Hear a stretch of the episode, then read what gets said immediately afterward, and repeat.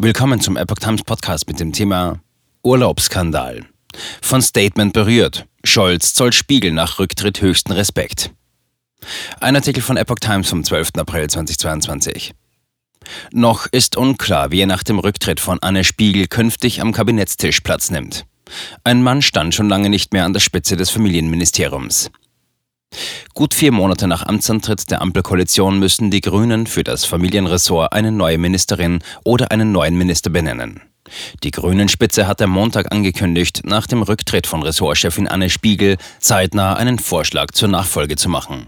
In Husum in Schleswig-Holstein setzt der Grünen Bundesvorstand heute seine Klausur mit dem Fokus Energie fort.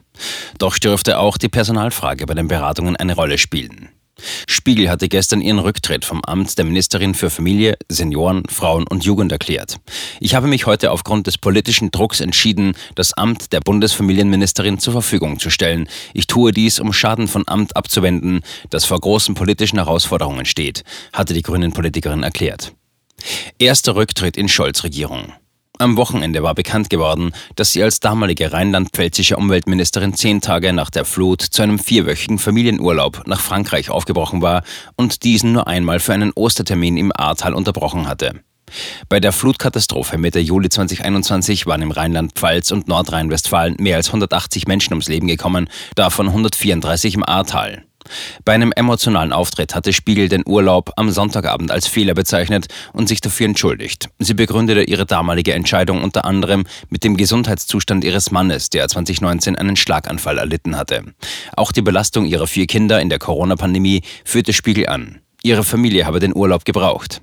Die Parteichefs der Ampelpartner hatten Spiegel Respekt für ihren Schritt gezollt.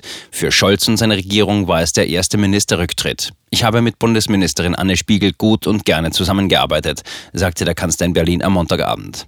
Es habe ihn sehr berührt, was die 41-Jährige über ihre Lebenssituation gesagt habe.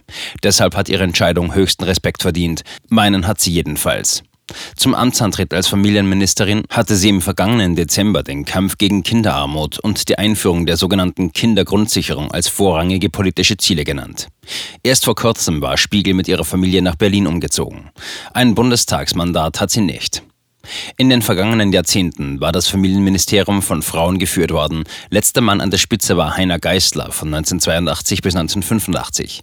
Ihm folgten Rita Süßmuth, Ursula Lehr, Hannelore Rönsch, Claudia Nolte, Christine Bergmann, Renate Schmidt, Ursula von der Leyen, Christina Schröder, Manuela Schwesig, Katharina Barley, Franziska Giffey, Christine Lambrecht und zuletzt Anne Spiegel.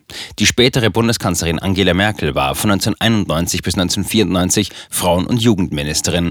Heute gehört dieser Teil zum Familienressort. Vereinbarkeit von Familienpolitik.